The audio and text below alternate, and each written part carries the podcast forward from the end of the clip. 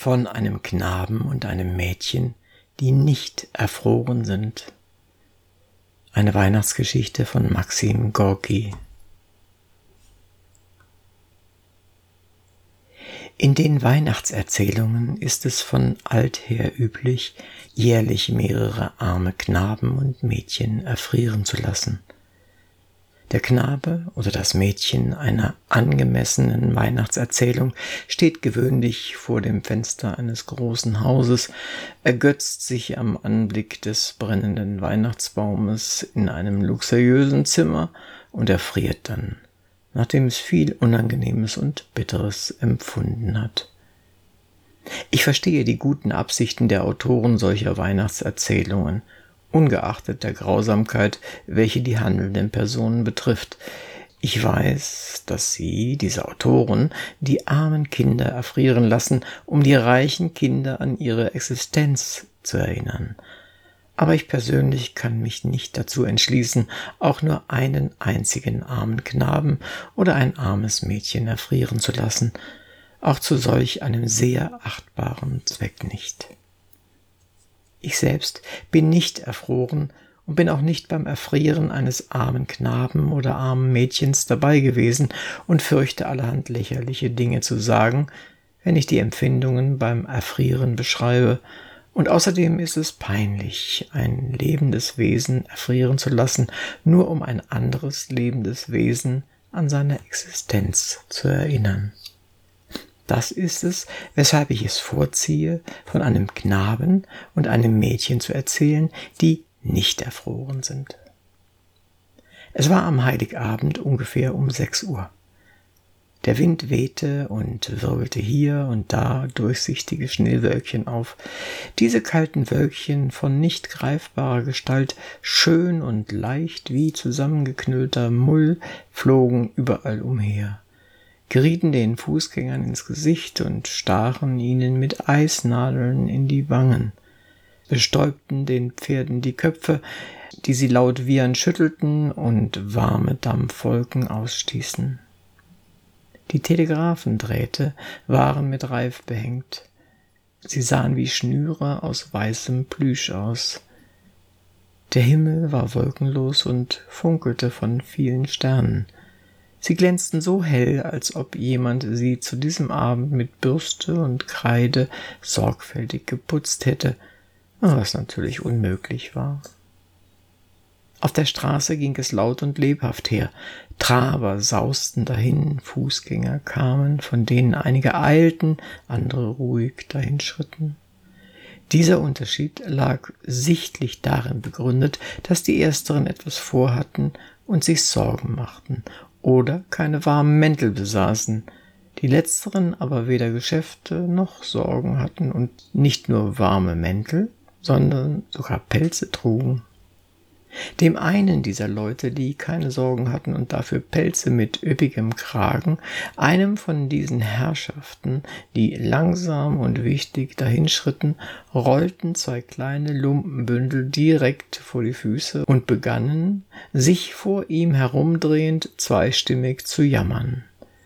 Lieber guter Herr, klagte die hohe Stimme eines kleinen Mädchens, Euer Wohlgeboren, unterstützte es die heisere Stimme eines Knaben, geben Sie den armseligen Kindern etwas, einen Kopeken für Brot zum Feiertage, schlossen die beiden vereint. Das waren meine beiden kleinen Helden. Arme Kinder, der Knabe Mischka Prüstsch und Katja Rajabaya. Der Herr ging weiter, aber sie liefen behende vor seinen Füßen hin und her, wobei sie ihm beständig im Weg waren, und Katja flüsterte vor Aufregung keuchend immer wieder Geben Sie uns doch was, während Mischka sich bemühte, den Herrn so viel wie möglich am Gehen zu hindern. Und da, als er ihrer endlich überdrüssig geworden war, schlug er seinen Pelz auseinander, nahm sein Portemonnaie heraus, führte es an seine Nase und schnaufte. Daraufhin nahm er ihm eine Münze und steckte sie in eine der sehr schmutzigen kleinen Hände, die sich ihm entgegenstreckten. Die beiden Lumpenbündel gaben augenblicklich dem Herrn im Pelz den Weg frei und fanden sich plötzlich in einem Torweg, wo sie eng aneinander gedrückt eine Zeit lang schweigend die Straße auf und abblicken. Er hat uns nicht gesehen, der Teufel, flüsterte der arme Knabe Mischka boshaft triumphierend. Er ist um die Ecke gegangen, zu den Droschkenkutschern gegangen, antwortete seine kleine Freundin. Wie viel hat er denn gegeben, der Herr? Einen Zehner, sagte Mischka gleichmütig. Und wie viel sind es jetzt im Ganzen? Sieben Zehner und sieben Kopeken. Oh, schon so viel. Gehen wir bald nach Hause? Es ist so kalt. Dazu ist noch Zeit, sagte Mischka skeptisch. Sieh zu, drängel dich nicht gleich vor. Wenn dich die Polente sieht, packt sie dich und zaust dich. Dort schwimmt eine Barke. Komm los. Die Barke war eine Dame in einer Rotonde, woraus zu sehen ist, dass Mischka ein sehr boshafter, unerzogener und älteren Leuten gegenüber unehrerbietiger Knabe war. Liebe gnädige Frau, begann er zu jammern, geben Sie etwas um Christi willen, rief Katinka. Drei Kopeken hat sie spendiert, sieh mal an, die Teufelsfratze, schimpfte Mischka und schlüpfte wieder in den Torweg. Und die Straße entlang stoben nach wie vor leichte Schneewölkchen, und der kalte Wind wurde immer rauer. Die Telegrafenstangen summten dumpf der Schnee knirschte unter den Schlittenkufen, und in der Ferne hörte man ein frisches, helles, weibliches Lachen. Ha! Wird Tante Anfisa heute auch so betrunken sein? fragte Katinka, sich fester an ihren Kameraden schmiegend. Ja, warum nicht? Warum sollte sie nicht trinken? Ach, hör auf davon, antwortete Mischka wichtig. Der Wind wehte den Schnee von den Dächern und begann leise ein Weihnachtsliedchen zu pfeifen, und irgendwo winselte eine Türangel. Darauf erklang das Klirren einer Glastür und eine helle Stimme rief Droschke. Lass uns nach Hause gehen, schlug Katschinka vor. Nun, jetzt fängst du auch noch an zu jammern, fuhr der ernste Mischka sie an. Was gibt es denn schon zu Hause? Dort ist warm, erklärte sie kurz. Warm, äffte er ihr nach. Und wenn sich wieder alle versammeln und du musst tanzen, ist es dann schön? Oder wenn sie dich mit Schnaps vollpumpen, dass dir wieder schlecht wird, und da willst du nach Hause? Er reckte sich mit dem Ausdruck eines Menschen, der seinen Wert kennt und von seiner richtigen Ansicht überzeugt ist. Katjinka gähnte fröstelnd und hockte in einem Winkel des Torwegs nieder. Schweig lieber und, und wenn es kalt ist, halt es aus. Das schadet nichts. Wir werden schon wieder warm werden. Ah, ich kenne das schon. Ich will. Er hielt inne. Er wollte seine Kameradin zwingen, sich dafür zu interessieren, was er wollte. Sie aber zeigte nicht das geringste Interesse und zog sich immer mehr zusammen. Da warnte Mischka sie besorgt. Pass auf, dass du nicht einschläfst, sonst erfrierst du. Katjuschka! Nein, nein, mir fehlt nichts, antwortete sie zähneklappernd. Wenn Mischka nicht gewesen wäre, wäre sie vielleicht auch erfroren, aber dieser erfahrene Bursche hatte sich fest vorgenommen, sie an der Ausführung dieser in der Weihnachtszeit üblichen Tat zu hindern. Steh lieber auf, es ist besser. Wenn du stehst, bist du größer und der Frost kann dich nicht so leicht bezwingen. Mit Großen kann er nicht fertig werden. Zum Beispiel die Pferde, die frieren niemals. Aber der Mensch ist kleiner als das Pferd. Er friert. Steh doch auf. Wir wollen es heute bis zu einem Rubel bringen und dann Marsch nach Haus. Am ganzen Körper zitternd stand Katinka auf. Es ist so schrecklich kalt, flüsterte sie. Es wurde in der Tat immer kälter, und die Schneewölkchen verwandelten sich nach und nach in herumwirbelnde, dichte Knäuel. Sie drehten sich auf der Straße, hier als weiße Säulen, dort als lange Streifen lockeren Gewebes mit Brillanten besät. Es war hübsch anzusehen, wenn solche Streifen sich über den Laternen schlängelten oder an den hell erleuchteten Fenstern der Geschäfte vorüberflogen. Dann sprühten sie als farbige Funken auf, die kalt waren und die Augen mit ihrem Glanz blendeten. Ach, obgleich das alles schön war, interessierte es meine beiden kleinen Helden absolut nicht.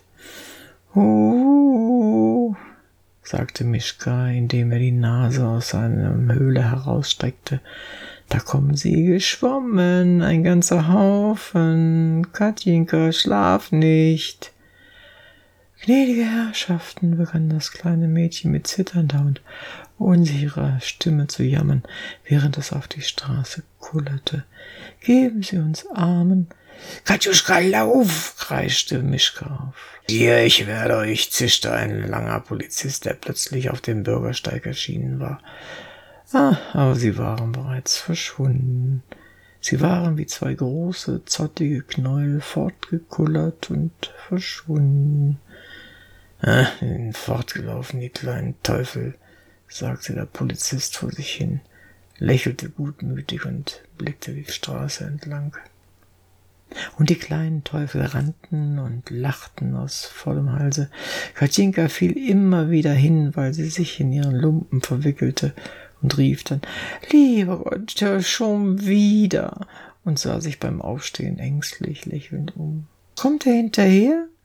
Mischka lachte, sich die Seiten haltend aus vollem Halse und bekam einen Nasenstüber nach dem anderen, weil er fortwährend mit Vorübergehenden zusammenstieß. Nun aber genug, hol dich doch der Teufel. Oh, wie sie hinkullert, ach du dumme Trine. Plumps, mein Gott, schon wieder plumpst sie hin, das ist ja zu komisch. Katjinkas Hinfallen stimmte ihn heiter. Jetzt wird er uns nicht mehr einholen, sei nur ruhig. Er ist nicht schlecht, das ist einer von den Guten. Der andere, der von damals, hat gleich gepfiffen. Ich renne los und den Polizisten direkt gegen den Bauch und mit der Stirn an seinen Knüppel. Ach, ich weiß noch, du bekamst eine dicke, fette Beule und Katinka lachte wieder hell auf. Nun, schon gut, sagte Mischa ernst, du hast genug gelacht. Hör jetzt, was ich dir sage. Sie gingen nun im bedächtigen Schritt ernster und besorgter Leute nebeneinander her. Ich habe dich belogen, der Herr hat mir zwei Zehner gegeben, und vorher habe ich dich auch belogen, damit du nichts sagen solltest, es sei Zeit nach Haus zu gehen. Heute haben wir einen guten Tag.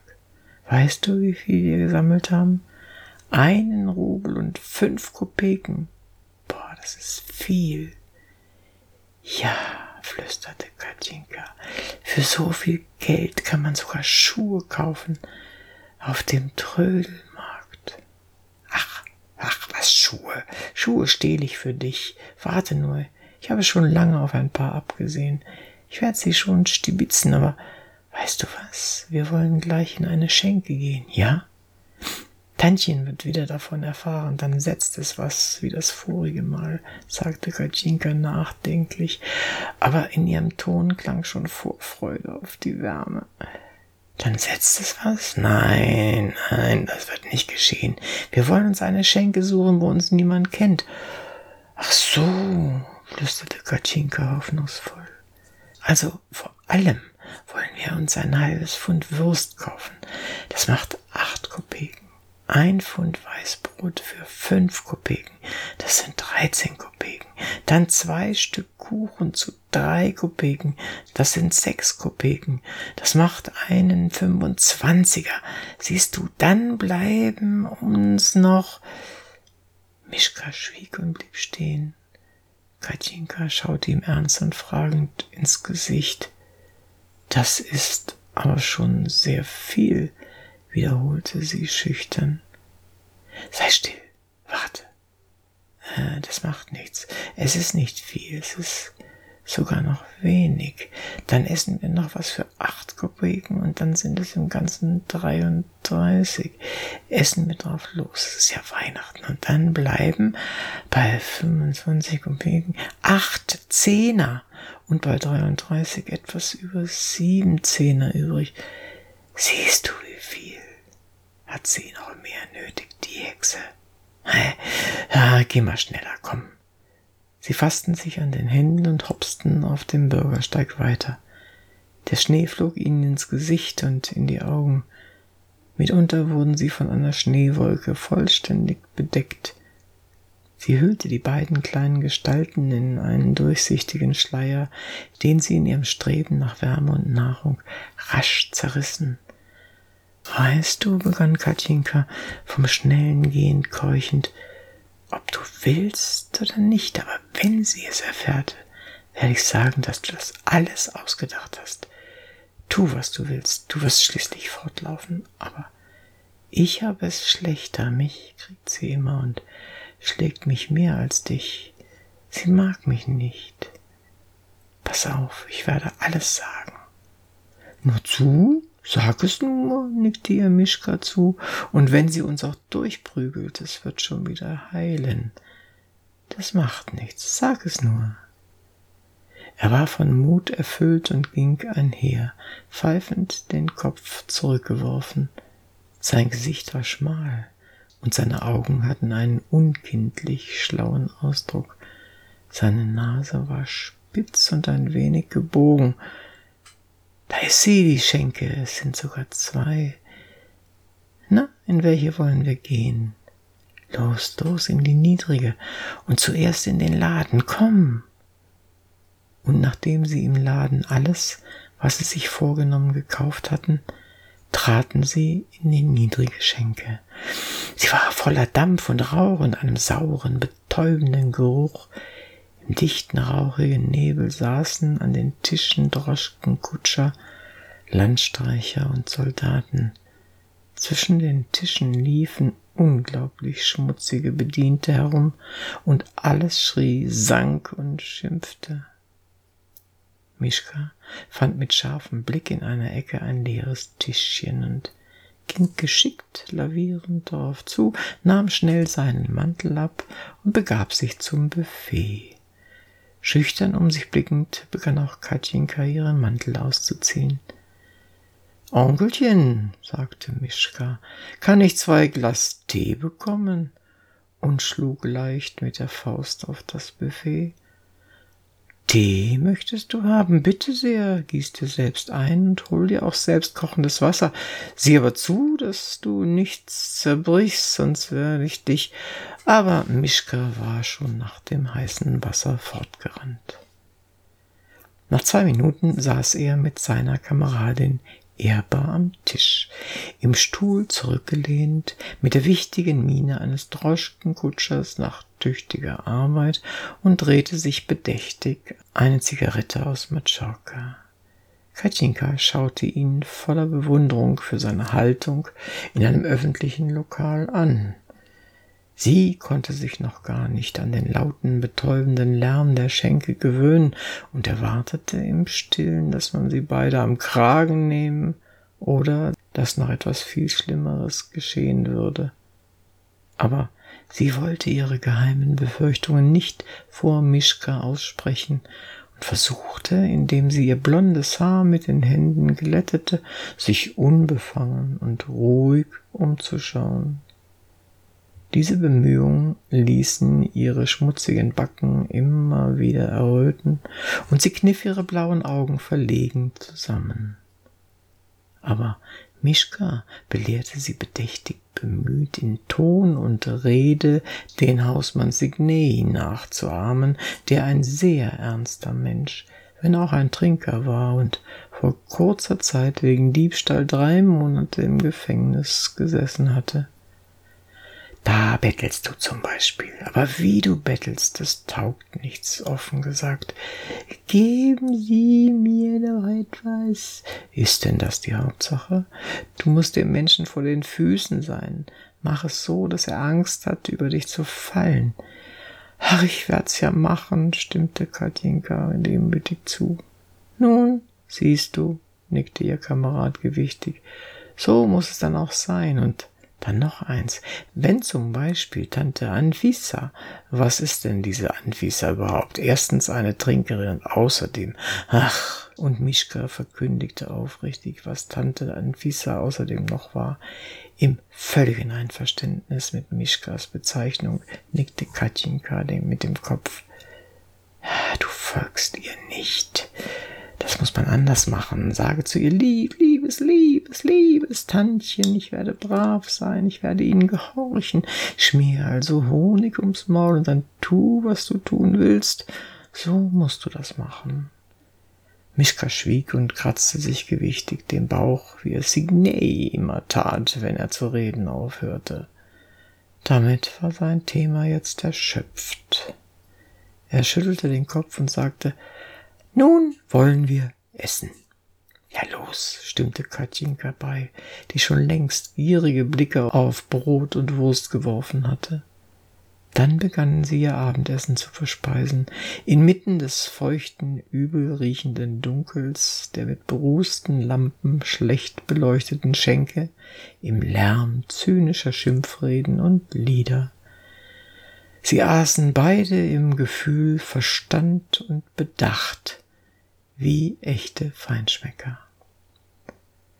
Und wenn Katjinka aus dem Takt kommend heißhungrig ein großes Stück abbiss, wodurch sich ihre Backen blähten und ihre Augen komisch hervortraten, brummte der bedächtige Mischka spöttisch. Ach, schau mal einer an, Mütterchen, wie du über das Essen herfällst. Das machte sie verlegen und sie bemühte sich beinahe erstickend, die wohlschmeckende Kost rasch zu zerkauen. Nun, das ist auch alles, Jetzt kann ich Sie ruhig Ihren Weihnachtsabend zu Ende feiern lassen. Glauben Sie mir, Sie werden nun nicht mehr erfrieren. Sie sind am richtigen Platz. Wozu sollte ich Sie erfrieren lassen? Meiner Meinung nach ist es äußerst töricht, Kinder erfrieren zu lassen, welche die Möglichkeit haben, auf gewöhnliche und natürliche Weise zugrunde zu gehen. Sie hörten von einem Knaben und einem Mädchen, die nicht erfroren sind. Eine Weihnachtserzählung von Maxim Gorki. Es las Uwe Kulnig.